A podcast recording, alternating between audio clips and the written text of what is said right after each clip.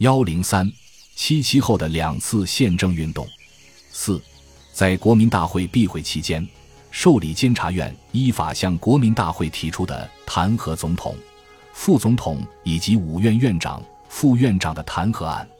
五，对行政院院长、副院长、各部部长、各委员会委员长提出不信任案。不信任案如获通过，即应去职。六，对国家政策或行政措施，为向总统及各院院长、部长及委员会委员长提出质询，并听取报告。七，接受人民请愿。八，总统交易事项。九，国民大会委托之其他职权。就其职权言之，正如张君迈代表七成会向国民参政会所作。《中华民国宪法草案修正草案说明书》中所指出的那样，国民大会议政会与各国之国会相似。后来曾任国民参政会副秘书长的雷震，在谈到国民大会议政会的职权时，也认为，它大体相当于在实际政治上能够负起监督政权的责任的民主国家之议会。二是，在保持五院制度不变的前提下，对其权限重加厘定。将五院中牵涉行政权之一切事务移归于行政院，同时删去五五县草中某院为行使某权之最高机关的规定。总之，宪草修正案与五五宪草的最大不同，就是政府行政部门的权力受到了较多的限制，而国民大会因设立休会期间的议政会的职权有了扩大。幺零三七七后的两次宪政运动。四。在国民大会闭会期间，受理监察院依法向国民大会提出的弹劾总统、副总统以及五院院长、副院长的弹劾案。五、对行政院院长、副院长、各部部长、各委员会委员长提出不信任案。不信任案如获通过，即应去职。六、对国家政策或行政措施，得向总统及各院院长。部长及委员会委员长提出质询，并听取报告。七、接受人民请愿。八、总统交易事项。九、国民大会委托之其他职权。就其职权言之，正如张君迈代表七成会向国民参政会所作《中华民国宪法草案修正草案说明书》中所指出的那样，国民大会议政会与各国之国会相似。后来曾任国民参政会副秘书长的雷震，在谈到国民大会议政会的职权时，也认为，它大体相当于在实际政治上能够负起监督政权的责任的民主国家之议会。二是，在保持五院制度不变的前提下，对其权限重加厘定，将五院中牵涉行政权之一切事务移归于行政院。同时删去五五县草中某院为行使某权之最高机关的规定。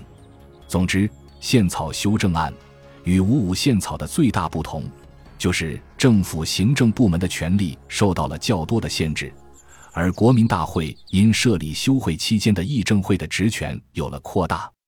幺零三七七后的两次宪政运动。四，在国民大会闭会期间。受理监察院依法向国民大会提出的弹劾总统、副总统以及五院院长、副院长的弹劾案。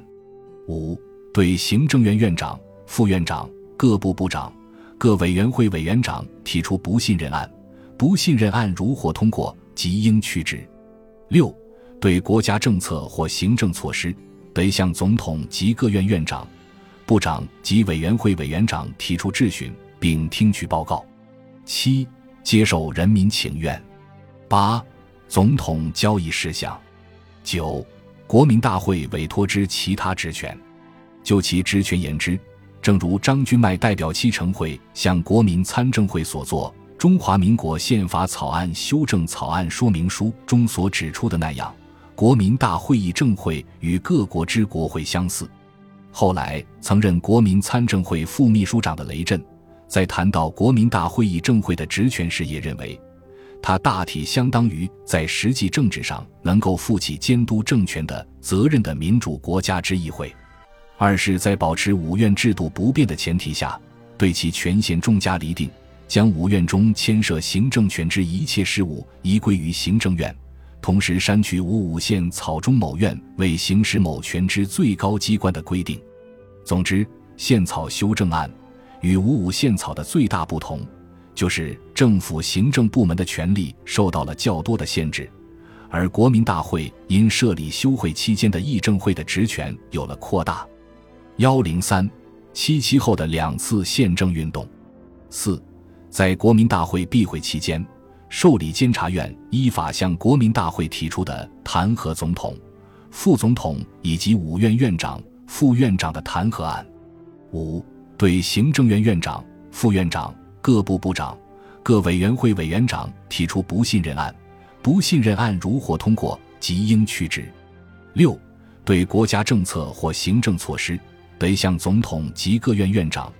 部长及委员会委员长提出质询，并听取报告。七、接受人民请愿。八、总统交易事项。九、国民大会委托之其他职权。就其职权言之，正如张君迈代表七成会向国民参政会所作《中华民国宪法草案修正草案说明书》中所指出的那样，国民大会议政会与各国之国会相似。后来曾任国民参政会副秘书长的雷震，在谈到国民大会议政会的职权时，也认为，它大体相当于在实际政治上能够负起监督政权的责任的民主国家之议会。二是，在保持五院制度不变的前提下，对其权限重加厘定，将五院中牵涉行政权之一切事务移归于行政院。同时删去五五县草中某院为行使某权之最高机关的规定。总之，宪草修正案与五五宪草的最大不同，就是政府行政部门的权力受到了较多的限制，而国民大会因设立休会期间的议政会的职权有了扩大。幺零三七七后的两次宪政运动。四，在国民大会闭会期间。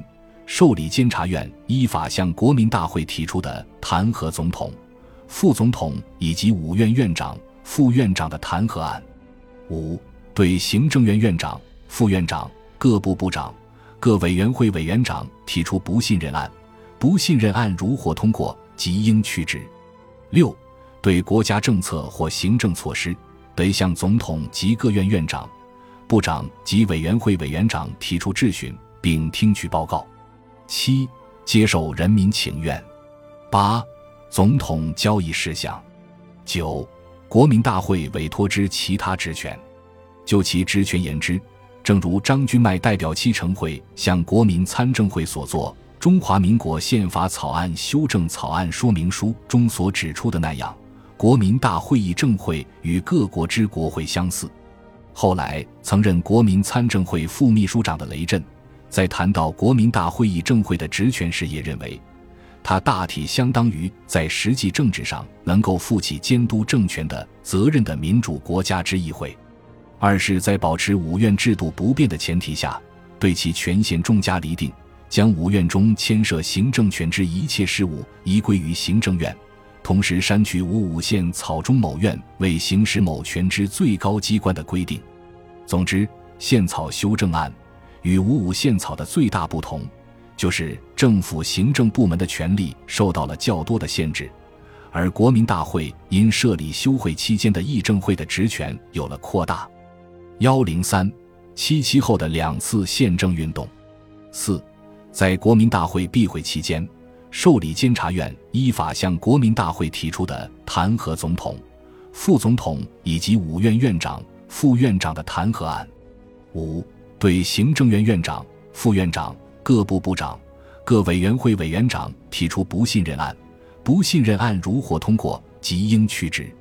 六、对国家政策或行政措施，得向总统及各院院长、部长及委员会委员长提出质询，并听取报告。七、接受人民请愿。八、总统交易事项。九、国民大会委托之其他职权。就其职权言之，正如张君迈代表七成会向国民参政会所作《中华民国宪法草案修正草案说明书》中所指出的那样，国民大会议政会与各国之国会相似。后来曾任国民参政会副秘书长的雷震，在谈到国民大会议政会的职权时，也认为，它大体相当于在实际政治上能够负起监督政权的责任的民主国家之议会。二是，在保持五院制度不变的前提下，对其权限重加厘定，将五院中牵涉行政权之一切事务移归于行政院，同时删去五五县草中某院为行使某权之最高机关的规定。总之，宪草修正案与五五宪草的最大不同，就是政府行政部门的权力受到了较多的限制，而国民大会因设立休会期间的议政会的职权有了扩大。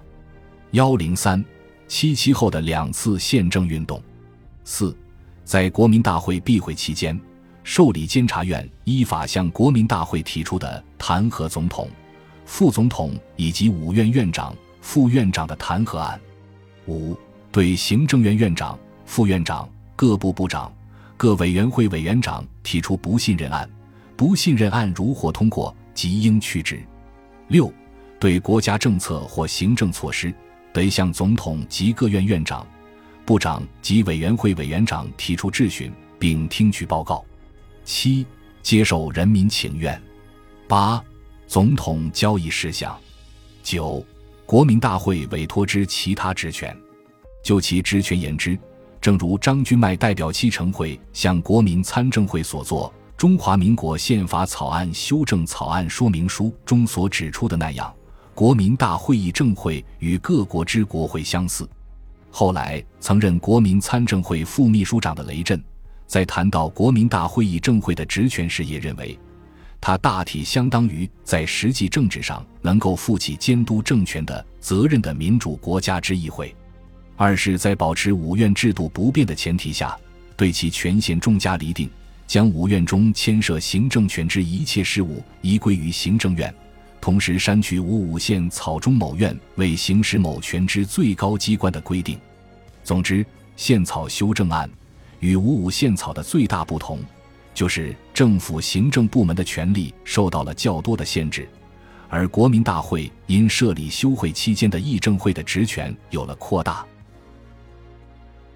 本集播放完毕，感谢您的收听，喜欢请订阅加关注，主页有更多精彩内容。